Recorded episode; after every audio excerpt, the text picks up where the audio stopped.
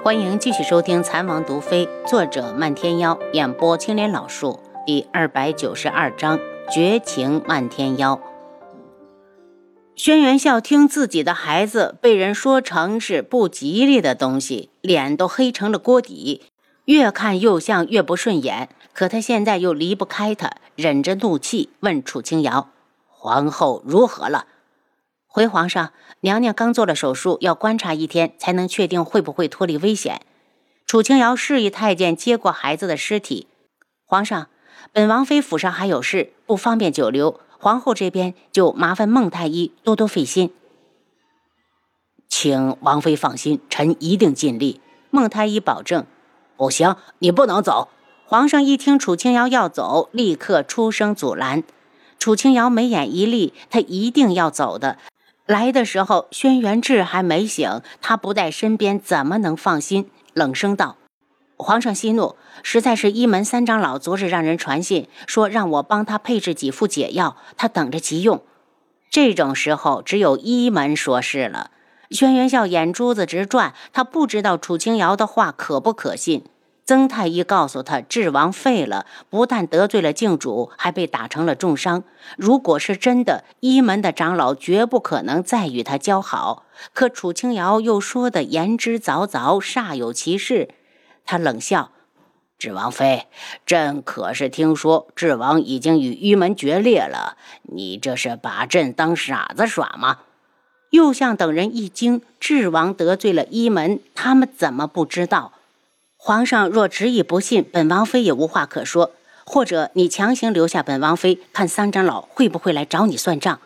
楚清瑶好后悔，如果当初撺掇着轩辕志直接推三皇子上位，现在还有轩辕笑什么事？在没见到智王之前，轩辕笑也不敢太张狂，只好恨恨地放楚清瑶回去。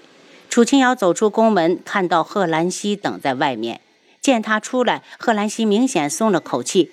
楚清瑶，谢天谢地，我都要担心死了，就怕皇上为难你。楚清瑶扯出一抹笑容，他在没有确定王爷出事之前，是不会和我撕破脸的。说完，他又忍不住担心起轩辕志，不知道换血之后他能不能清醒。漫天妖走出春风阁，刚要去智王府，就看到远处走来一名戴着面巾的女子，他一愣，然后嘴角挂上一抹残忍。嫣红夏，本门主都想放过你了，你又送上门来，莫非是找死？他立在原地没动，目光如冰，不带感情的盯着快步走过来的女子。女子一看到他，立刻哽咽着道：“门主，你要救救红夏！你活生生的站在本门主面前，要我如何救？”漫天妖心知肚明，不动声色地瞥了瞥他的脸，透过面巾就能看到里面的恶心程度。嫣红夏是个很爱美的女子，平日里会用一些美颜功效的药膏来调一些药剂，用来擦脸，效果很好。所以他每隔一段就会配置一些。可上次调出来的药膏，他第一瓶抹了一次，感觉的脸痒得厉害，还起了红疹子。因为停药之后疹子就消失了，他也没在意。换了下一瓶，还是起了红疹子。停药之后和上次一样，疹子又消了。他不信邪的把所有的药膏都擦拭了一遍，无一例外，全是先起红疹子。气得他直接将药瓶子全砸了，等待心情好了点再重新调制。当晚，他睡到半夜，就觉得脸上奇痒难耐，梦中用力抓了几把。早上醒来时，发现脸上已经冒黄水，开始腐烂，这可把他吓坏了。憋在房里不停地配药，折腾了足足两个月，不但没好，反而更加严重。情急之下，只好下山来找漫天妖。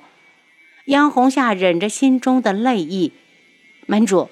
我的脸毁了，你赶快想法子救救我，要不然我以后还怎么出来见人？一见到漫天妖，他就像见到了救星，不顾一脸的冷漠就扑了过来。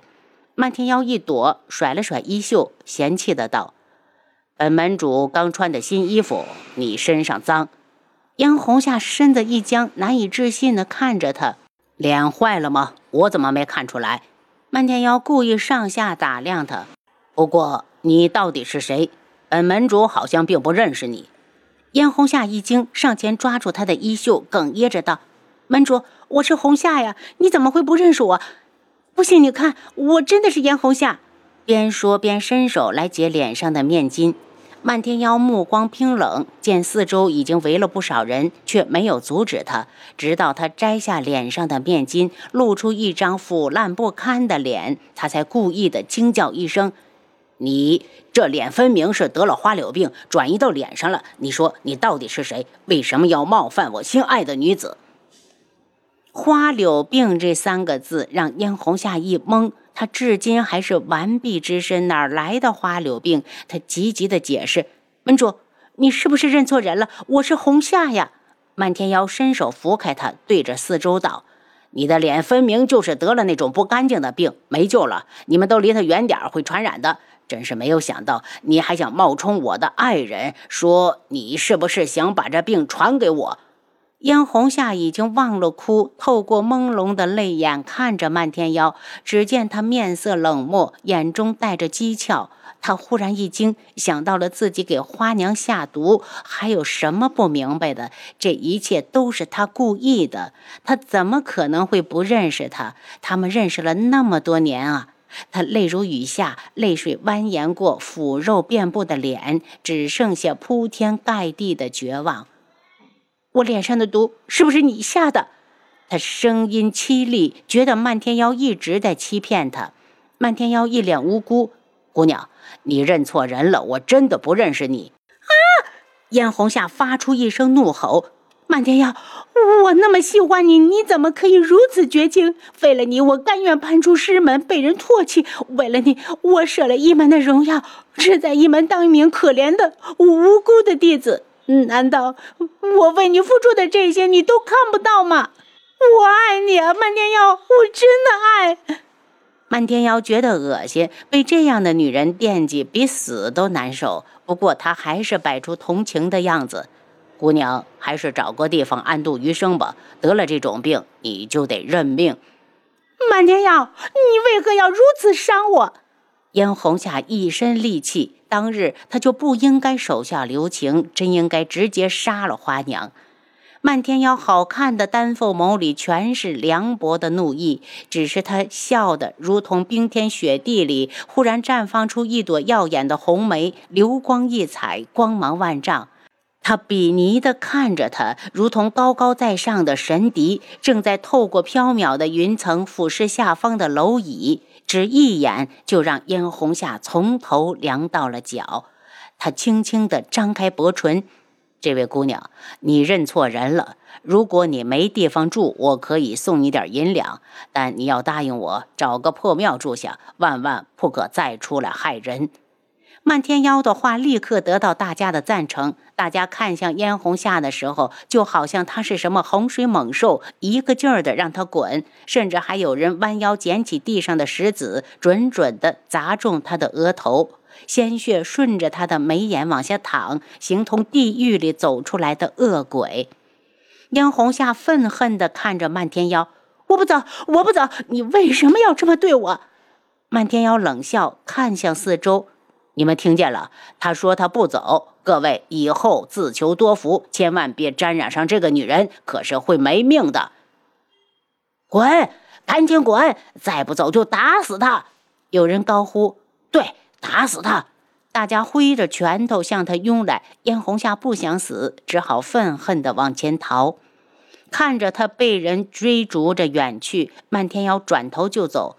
他还要去看丫头，可没时间在这浪费。